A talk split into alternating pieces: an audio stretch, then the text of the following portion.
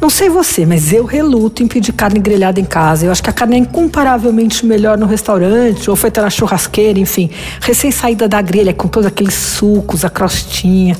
Mas como vários restaurantes especializados em carne estão oferecendo delivery, resolvi experimentar. Já pedi em dois clássicos da cidade, em dias diferentes e ainda vou testar outros. Dessa vez eu pedi no Varanda Grill e no Rubaiá. Olha, dá para ser feliz, viu?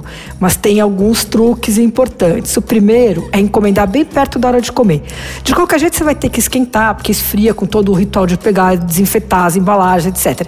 Só que quanto mais quente estiver, melhor, porque você vai precisar esquentar menos tempo. Outra coisa, cortes altos funcionam bem melhor mantém mais os sucos. E o ideal é pedir a carne ao ponto, porque ela sofre menos na viagem.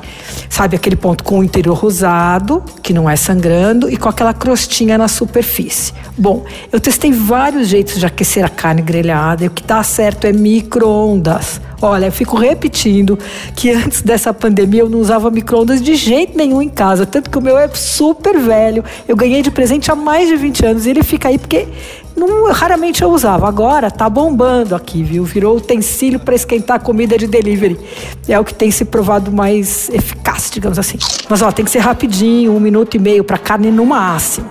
E é o seguinte, microondas funciona para carne, para arroz branco. Eu não recomendo usar para farofa e nem para arroz birubiru, que são os acompanhamentos de praxe, né? Porque a batata amolece, nesse caso vale a pena sujar uma panelinha, viu? No Rubaiá, eu pedi palmito pupunha assado e também deu certo esquentar no micro-ondas. E é um belíssimo acompanhamento, né? Bom, eu pedi também a porção de pão de queijo. O deles é aquele macio, cremoso, super premiado tal, mas esse nem precisou esquentar, viu? Porque eu fui comendo nos bastidores enquanto arrumava a comida. Eu pedi no Rubaiá um combinado, que era baby beef e fraldinha. O sabor estava ótimo, só que não estava com aquela crostinha na superfície. É, pedi esse duo de carne, que custa 169 reais.